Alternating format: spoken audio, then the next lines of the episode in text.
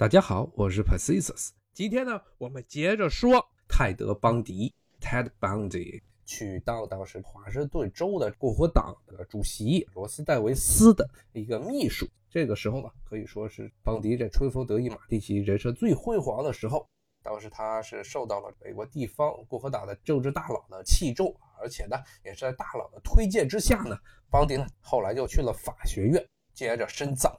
当时他一开始的法学院呢。还是普吉特湾他们这个大学啊，虽然它是文理学院，但他们有一个独立的法学院，在这个法学院呢进行深造。同时呢，他还被美国这个犹他大学啊也给录取了，法学院录取了。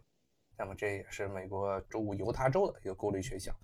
那么这个人呢，他现在已经是可以说是在华盛顿这个共和党这个圈里也是是小有名气的这么一个家伙。他这个时候呢，就觉得自己可以向自己的前女友复仇了。是怎么个复仇法呢？他当时呢，这布鲁克斯他的第一任女友呢，当时是在加州，所以呢，他趁着公务，共和党政务的公务呢，出差去加州，然后又见了布鲁克斯啊。这个时候呢，他就跟布鲁克斯说啊，你看我们虽然败了，你看在这几年已经痛改前非了啊。现在作为这么一个非常有野心、非常有进取心的这么男人，现在已经成为了这个共和党。在华盛顿州的一颗冉冉升起的新星啊！这布鲁克斯一看，哎呀，他这个废物一下变得非常牛逼了。不仅呢，这个从了政，而且还上了法学院。其实美国是一个律师治国的一个国家，所以在美国啊，一般你只要上了法学，无论多烂的法学院呢，出来总是能够都有一份保底的工作。所以这个女的就觉得特别好。这布鲁克斯又跟他恢复了男女朋友的关系。这个时候呢。邦迪呢？他同时还脚踏好几只船。他不仅是与布鲁克斯在一起的，当时还跟那个之前我说过的华盛顿州立大学医学院的克劳普菲、克劳普菲也保持着关系。而且他劈腿的时候的这保密做得非常好，所以两个女人都不知道对方的存在。那么在这个时候呢，他劈腿之后呢，他不仅是跟两个人保持着男女朋友关系，后来他就进入了普吉特湾大学的法学院上学。这个时候呢，布鲁克斯跟他这是打的火热啊，甚至布鲁克斯放弃了自己的加州的工作，又飞回到了西雅图。他们的关系到了几乎要要谈婚论嫁的这么一个地步，甚至呢，邦迪还把布鲁克斯啊带到他老板戴维斯啊的办公室里，跟他说啊，这是我的这个未婚妻。但是呢，就在这个时候，这差不多是一九七三年、一九七四年的时候，一九七四年初，他突然的。就断绝了和布鲁克斯的一切的关系啊，然后呢，是把布鲁克斯呢跟这个邦迪打所有的电话、写所有信，他都不再回复了。打了一个月，布鲁克斯觉得很纳闷，为什么这个男人不回复了？基本上都快要快要结婚了。那最后呢，过了一个月啊，这布鲁克斯才接到他的电话，然后呢，布鲁克斯问你为什么要跟我断绝关系？然后呢，邦迪就说了啊，说我。根本不知道你在说什么，然后就挂了。然后呢，从此之后呢，这个邦迪就再也没跟布鲁克斯说过一句话。后来，这个邦迪在他后来的忏悔中啊，在他的这个口供中呢，说到他其实呢，当时他就是想证明啊，想向这布鲁克斯证明他能够娶这个女人为妻，但是呢，他就是为了报复这个女人，认为这个女人呢一开始把这段感情给。切断，所以他觉得应该去报仇，所以他整个叫复所谓的复合，到之后的谈婚论嫁，以及之后突然的断绝关系呢，其实都是向布鲁克斯复仇的计划好的骗局。但是布鲁克斯也应该是烧高香了，虽然他把邦迪伤得非常深，但是邦迪居然没有打算杀掉布鲁克斯。啊，也有可能另外一个原因是因为布鲁克斯跟邦迪之间的关系太紧密，所以如果杀掉布鲁克斯，邦迪肯定会成为一个主要的嫌疑犯，所以他就没有动手。但是无论如何啊，可以说是布鲁克斯真的是逃过了一劫。邦迪呢，虽然成功的进入了法学院上学，但是呢，他又变得这懒散起来，然后不断的翘课，最后呢，就干脆就不去上学了。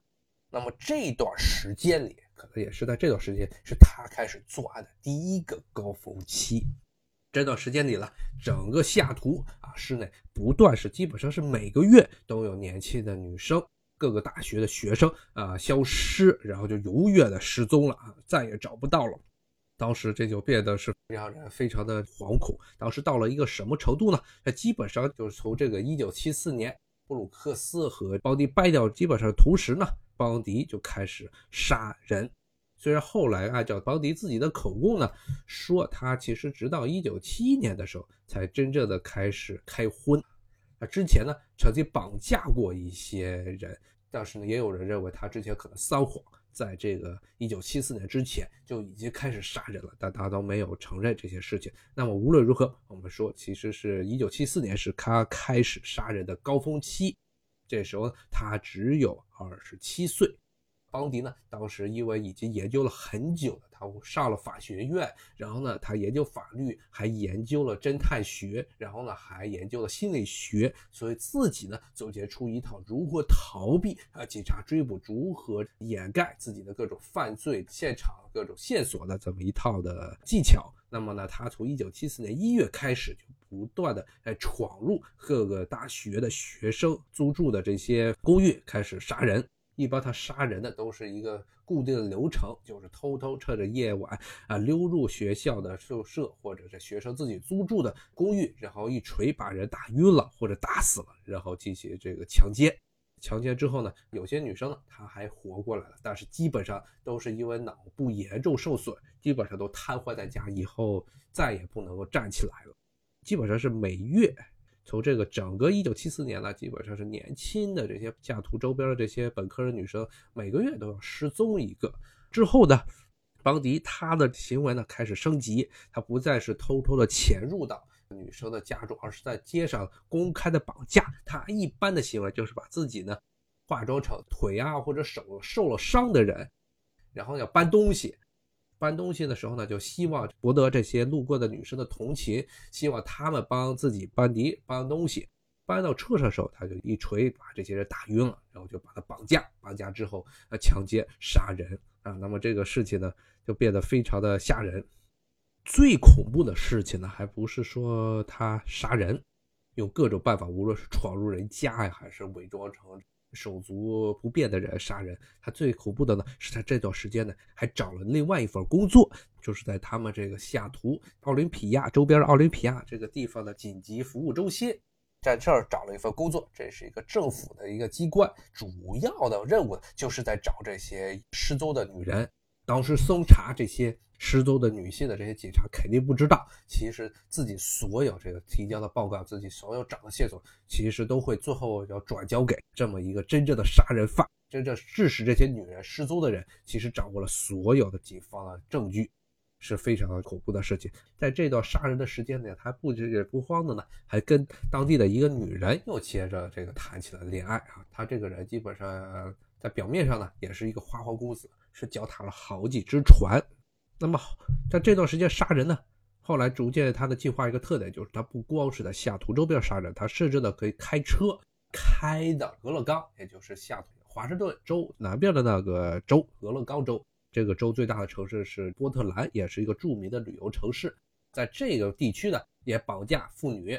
要不就是也是伪装成烧坏让他们搬东西，要不就是在这些国家公园中啊，把这些登山的女孩绑架然后杀掉。啊因为这个，无论是华盛顿州还是俄勒冈州的，都是多山的地方，而且很多美国著名的这些国家公园都是在这附近，哎，吸引了大批的这些登山客来这玩。他专门挑那些单身过来的这些女孩，然后把她们绑架杀死。